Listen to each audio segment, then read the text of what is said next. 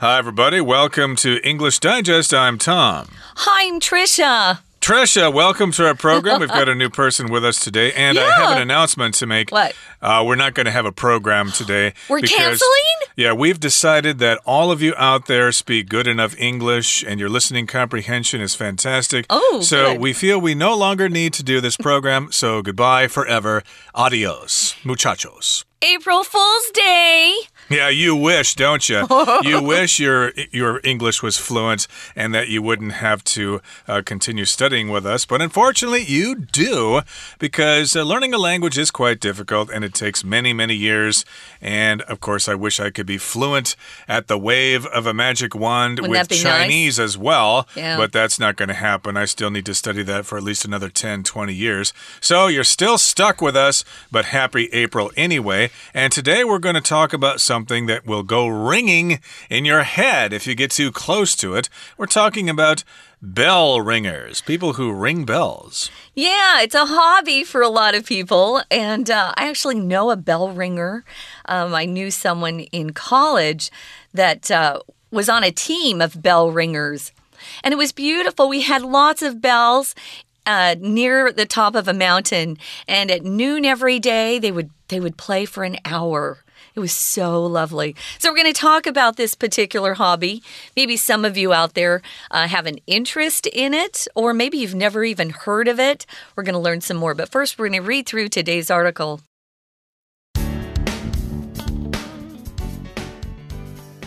All around the world, church bells ring out in celebration on Sundays and holidays, filling the air with pleasant sounds. What's amazing is that these enormous bells aren't automated, but rung by teams of enthusiastic bell ringers. People have been ringing church bells for hundreds of years. But since the 17th century, the activity has required a team. Change ringing is when a set of tuned bells are rung in succession. Precise variations in the sequence create music. To do this properly, bell ringers must memorize numerous methods, the patterns for changing the order in which each bell is rung. Each method is as complicated as a mathematical equation. Because of this, new bell ringers will usually start out by following an experienced conductor who calls out the changes. Bell ringing is reasonably demanding, but not so physical that elderly people cannot participate. Indeed, older bell ringers say their hobby helps keep them fit. Teamwork and a good sense of rhythm are just as important in bell ringing as strength. Like many activities, bell ringing was affected by COVID 19. Groups were unable to meet up for regular practices. Thankfully, a clever piece of software called Ringing Room was developed in the US. It lets teams stay in touch, learn new methods, and practice together. With Ringing Room, the wonderful tradition of bell ringing can continue. Okay, everybody, let's get to it. Let's explain the contents of today's lesson. The title is This Hobby May Ring a Bell.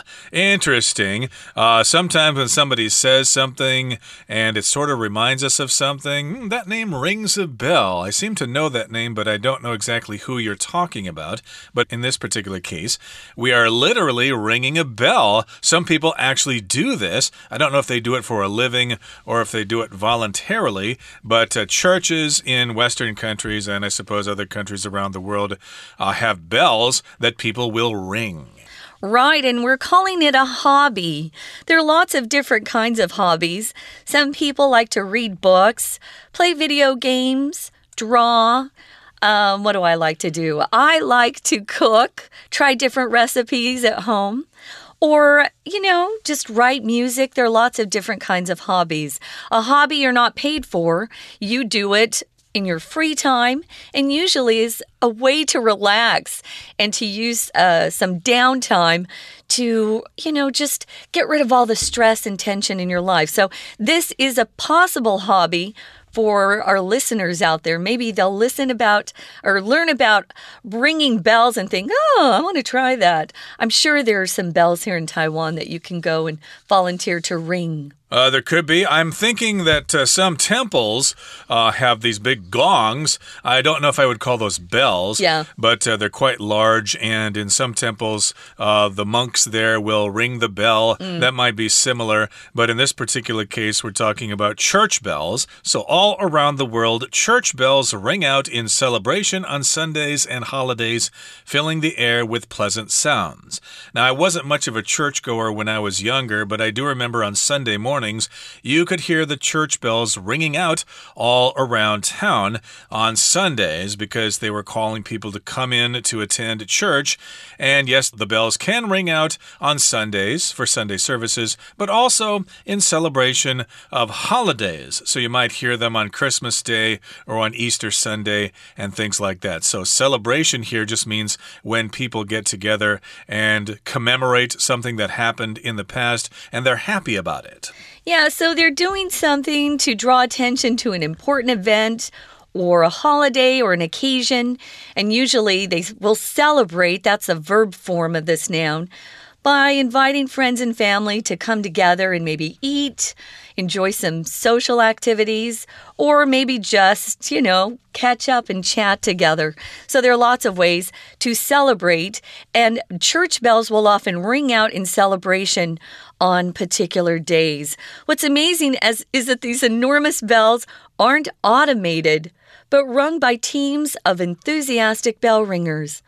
Like, uh, most things these days, everything seems to be automated. You know, you don't have to do much work anymore. Everything is by the touch of a button or using an app. You start and end things. But here, oh no, they need real people. So they're not automated. So these are enormous bells. We use this word when we're describing something that's really big, huge, gigantic. And some of these bells really are huge. There's no way that you could ever pick one up, they're so big. Well, I suppose they have a range of sizes they for do. different pitches, mm -hmm. but they're still quite large. They are enormous. Imagine the lowest note being a really huge bell, perhaps the, the size of a large cow or something like that. Yeah. But uh, in any case, they aren't automated. I suppose it is possible to automate the bells, but uh, that takes the soul out of it. You want these teams and you want them to be enthusiastic. So mm -hmm. if you're mm-hmm. enthusiastic, you have a lot of energy and you're really happy about about doing it. And indeed, these people go to those churches and ring those bells, and they just love it. Now, people have been ringing church bells for hundreds of years. But back when this first started, there was usually only one bell. Um, these bells were very expensive to produce, and so I'm sure back in the uh, Middle Ages, uh, they couldn't afford to have too many bells. But things changed in the 17th century. Um, at that point in time, the activity suddenly changed, and you needed a team of people or a group of people to actually ring the bells. Why is that? Well, of course, uh, you had a set of bells and they were rung in succession. So that means they were run, they were rung in a pattern. Uh, ring, rang, rung. Uh, that's the form of the verb to ring. Present tense, past tense, and past participle. So the bells are rung in succession with, uh, you know, I guess a musical score or something like that, or they know when to hit it at a mm -hmm. certain time. Mm -hmm. I mm-hmm. guess it uh, plays like a song, as if you're playing the xylophone or something like that, except in this case, they're large bells and precise variations in the sequence create music. So a variation is a small change, but they have to be precise. They have to be spot on. If they're off a little bit, you'll get sharps and flats and things like that, and you don't want that. That will make the song sound really bad. So they have to be played in sequence in a particular order. Yeah, if you play something in sequence, you're playing something in succession. So, this type of playing has actually got a name. It's called change ringing. This is the first time I've heard of this. Um, I know that uh, teams of bell ringers get together and produce a beautiful melody. But here I'm learning what it's called for the first time change ringing. And that's when they actually tune a set of bells so that they can actually perform a melody, something that's recognizable to the listeners. I love that. I'll listen to bells and I think, oh, they're playing this song. How beautiful. So you need to have people that are really trained to do this. Now, they, they actually use precise variations in the sequence to create music. This is how it's done. Precise means very, very accurate. If you're a scientist and you're performing an experiment, you need to have very precise measurements. Or if you're a baker, bakers must use very precise measurements because there's science to how things uh, react with each other, ingredients react with each other. So if you put in too much salt or sugar or baking soda or baking powder, you might have uh, some failed brownies when you pull them out of the oven. So here we're saying they need precise variations. A variation is just a small change in something that makes it a little different from a whole group of things. Variations. Now, to do this properly, bell ringers must memorize numerous methods, which are the patterns for changing the order in which each bell is rung. Kind of like reading music, I mm -hmm. suppose. Yeah. So maybe one bell ringer is responsible for one particular bell, and they're supposed to know when they're supposed to strike it in a particular order. Mm -hmm. So mm-hmm. that uh, song, I guess, is uh, being called a method here. That is the precise order in which the bell is rung. Now, each method is as complicated complicated as a mathematical equation. So that's why you said they require a lot of training to do this because the methods are quite complicated, uh, as if you're playing, uh, I don't know, maybe uh, some kind of um, song like a violin concerto or a piano sonata or something. Uh, it can be going all over the place with different notes, sharps, flats, phrases, and stuff like that. And because of this, new bell ringers will usually start out by following an experienced conductor who calls out the changes. So, a conductor, of course, is somebody who leads an orchestra, and you'll have a conductor who leads the bell ringers. Right. So if you have a conductor, it's usually someone who stands in front of a band or an orchestra, and they've got those long sticks that we call batons, and they will keep beat or keep the rhythm of the music going. Sometimes they'll point at different sections in the orchestra and say, you know, it's your turn, or play a little louder. So they've actually got experienced conductors who lead this team of bell ringers, which is really interesting. You probably do need a leader, especially if you're not um, experienced doing it or you haven't played together a lot. Some groups who perform together a lot no longer need a conductor. We are going to take a break right now, listen to our Chinese teacher, and then we'll be back to continue talking about this hobby ringing bells or bell ringing. 听众朋友，大家好，我是安娜。我们今天啊，要带大家来谈谈敲钟。 诶，其实啊，在台湾，因为我们是佛道教是比较多啦。不过，其实，在世界各地啊，教堂的钟声大概都会在每个星期天，或者是各个节日的庆典上面，就会 ring out，就会响起。而且，空气当中呢，就会有很悦耳的声音。那么，刚才我讲的这一句话，其实就出现在文章第一段的第一句的地方。那当然，这句话呢要特别注意一下，其实它是一个句子的简化，因为其实在句子当中，逗点之前这个子句的动词是 ring out，那么逗点之后其实有一个动词叫做 fill，充满、填满，它的用法是 fill something with something，用什么什么来填满，所以其实原本的句子应该是逗点之后。and fill 出现了第二个动词，但是连接词 and 省略，所以动词直接变动词 ing，这是一种句子的简化，我们也称为分词构句，而且是连接词 and 省略的这一种。那当然呢，有这样子的悦耳的声音，我们都觉得非常的开心。可是其实令人惊讶的是，这些巨大的钟并不是自动的哦，其实是有一群很热情的敲钟人所敲响的。我们这篇文章是设计成刻漏字，那么第一格我们就要特别小心、特别注意一下，因为第一格真的是令人感到很困扰。A 的会曲叫做关带，那么。D 的 that 也可以当成冠带，可是大家注意一下 D 选项的 that 哦，它除了当冠带之外，本身可以当连接词，用来连接后面的主词动词，也就是一个句子。所以我们来看这个第一格啊，其实空格的前面是 be 动词，所以 A 其实可以直接删掉。因为冠带 A 的汇取前面一定会有先行词，所以 A 是不能选的。也就是说，B、C 跟 D 的答案在文法上都对。可是文艺上头，其实我们很清楚说明的是，令人感到惊讶的是另外一件事，那一件事情已经澄清了事实。这个事实就是，这些钟不是自动敲，而是有一群热情的敲钟人所敲响，所以它应该是直接连接一个事实，要选无意义的这个连接词。答案选 D that。那么当然，在这句话当中，我们要把后面的 not。But 圈出来，not A but B，不是 A 而是 B。好，那么大家其实敲钟已经敲了好几百年啦，从十七世纪开始，就是由一个团队来敲钟，而且呢，要连续的敲响一组调好的钟哦，在这种变化当中创造出音乐。所以为了要能够正确的做到这一点，敲钟人就要记好很多的敲法，才能够变换每一个钟被敲响的一个顺序模式。接下来，我们在第二段当中第四句的第二格，正确的答案是 C。Order 是顺序这件事情，不过顺序后面带了一个限定用法的关系子句，从 in which 这个 in 可以左挂号到句尾的右挂号。那么 in which 指的是 in the order，在这样子的顺序当中，每一个钟正确的被敲响。好，那么当然这些敲法都会跟数学方程式一样复杂哦，所以新手就会跟资深的。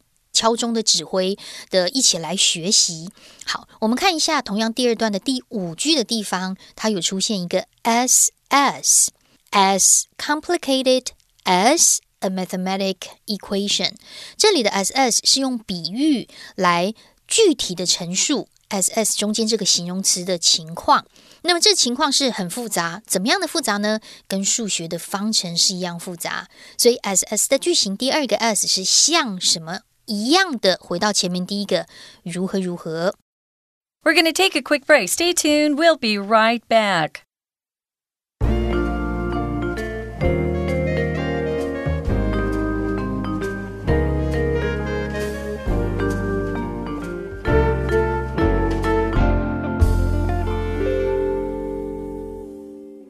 Okay, everybody, let's continue with our lesson. Let's uh, look at the next paragraph here. It says, Bell ringing is reasonably demanding. It's pretty much demanding, mm. but not so physical that elderly people cannot participate.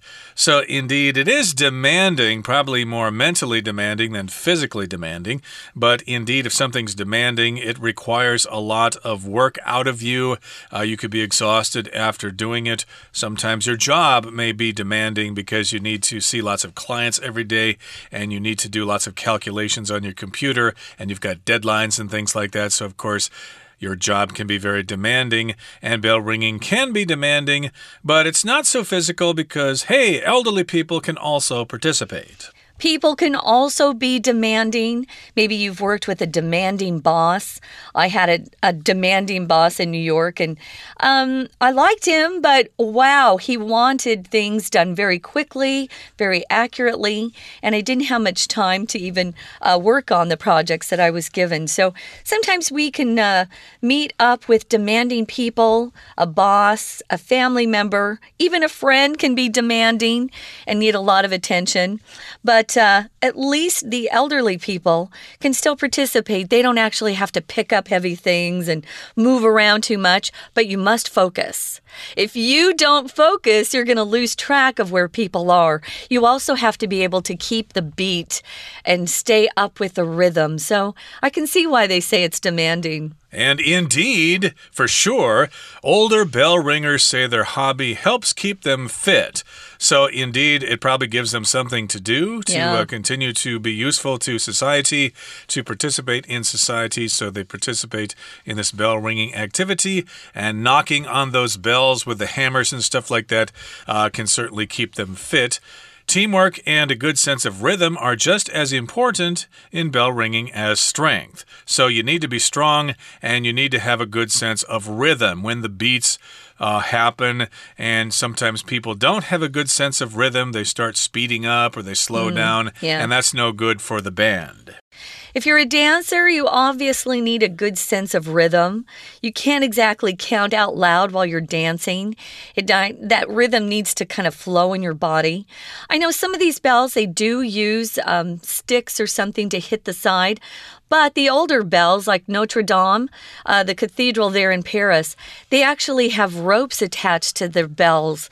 So you need to have some strength to pull on those ropes. Uh, you've probably seen pictures of that before. So, teamwork, got to work together well with people and have a good sense of rhythm. Um, those are very important skills that you'll need as a bell ringer. You may not need to pull on ropes to get those bells ringing, but you'll definitely need to be able to focus. So, like many activities, bell ringing was affected by COVID 19. People were asked to stay inside, not go outdoors. Uh, you couldn't, you know, even be with friends and family. So, yeah, a lot of things were affected by COVID 19. And groups are unable to meet up for regular practices. They could not get together to practice like they normally do. Thankfully, a clever piece of software called Ringing Room was developed in the United States. So, of course, for these online meetings, we've had various software programs. Mm -hmm. So, this piece of software was called Ringing Room, specifically designed for people who participate in this bell ringing activity. So, they, you know, log on or whatever, they go online, they I meet up with people. an app, if I'm it's just going to guess. On the phone, yeah. okay. I, I, suppose you could also use it on your PC, mm -hmm. uh, but uh, your phone would work just as well. And this particular piece of software, this app, was developed in the United States. I guess uh, this uh, activity is alive and well in the USA, especially probably in the bigger cities that have big churches where they can have lots of bells and lots of volunteers come in to ring those bells. But I suppose during the lockdowns, there weren't uh, church services, so they probably had these performances online. We use this verb phrase meet up quite often when we get together with friends and family. Hey, let's meet up at the theater at 7, or let's meet up at this restaurant around the corner and uh, have dinner or breakfast or whatever. So, to meet up with people, you can just meet people too, but meet up with gives you this idea that you've uh, arranged a special time to meet with someone to do some sort of activity, probably a social activity to meet up. Um, and it says here that this software that Tom was talking about is clever, which just means it's really kind of smart. There are a lot of different apps that were invented during the lockdown. A lot of people had a lot of extra time on their hands at home. So they were very productive and came up with new apps. Uh, even my nephew came up with an app while uh, COVID was ongoing, and it's now very successful. So, see what you can come up with yourself. We have a lot of clever people here in Taiwan, that's for sure. So, moving on to the next part, it just says that this particular software, again, it's called Ringing Room. You might want to check it out. It lets teams stay in touch, learn new methods, and practice together. I was saying to Tom earlier, one of the hardest things during COVID for me was um, meeting together with my group of kids in church and teaching them new songs because the internet speed was always different in different homes. And so when we try to sing together, it was a disaster. So maybe this ringing room kind of helps with that internet speed problem we all experience. Uh, that would be nice. And this particular piece of software lets teams stay in touch, learn new methods, and practice together. So here we've got the word let as a verb. That just means to allow someone to do something. So indeed, if you're young and you want to go out with your friends or something like that, uh, you could say, well, you know, I can't go meet you guys tonight yeah. for the movie because my parents won't let me out of the house. Uh -oh. They say my grades have been bad and I'm grounded. I have to stay home and study study, so they won't let me go. And in this particular case, though, this piece of software, this program will allow teams or let the teams stay in touch. To maintain contact, to continue to communicate with each other. They can also learn new methods, new ways of banging those bells. Uh, again, I'm not sure if they bang on the bells with a hammer mm. or if they pull a rope, like you said. I should mention that uh, when bells usually ring, they kind of uh, move back and forth. They kind of move like a pendulum. -huh. And then there's a thing inside the bell called the clapper mm. that will hit the sides of the bell and make those sounds. But again, I've never done this myself, so I'm not quite sure exactly how it's done. But in any case, if you go on these chat rooms with this program, Ringing Room, you'll learn those new methods and you could also practice together. I did want to also mention that the word practice in this sentence is being used as a verb, mm -hmm. but it can be used as a noun when you're talking about getting together to practice. I have band practice today after school. We have to get together and practice our songs. Yeah, I've soccer practice, or we're practicing new kicks in soccer practice this afternoon. We use them interchangeably. I have a nephew who is a percussionist. He's just graduating from high school, and he loves uh, when he's assigned the bells or the xylophone.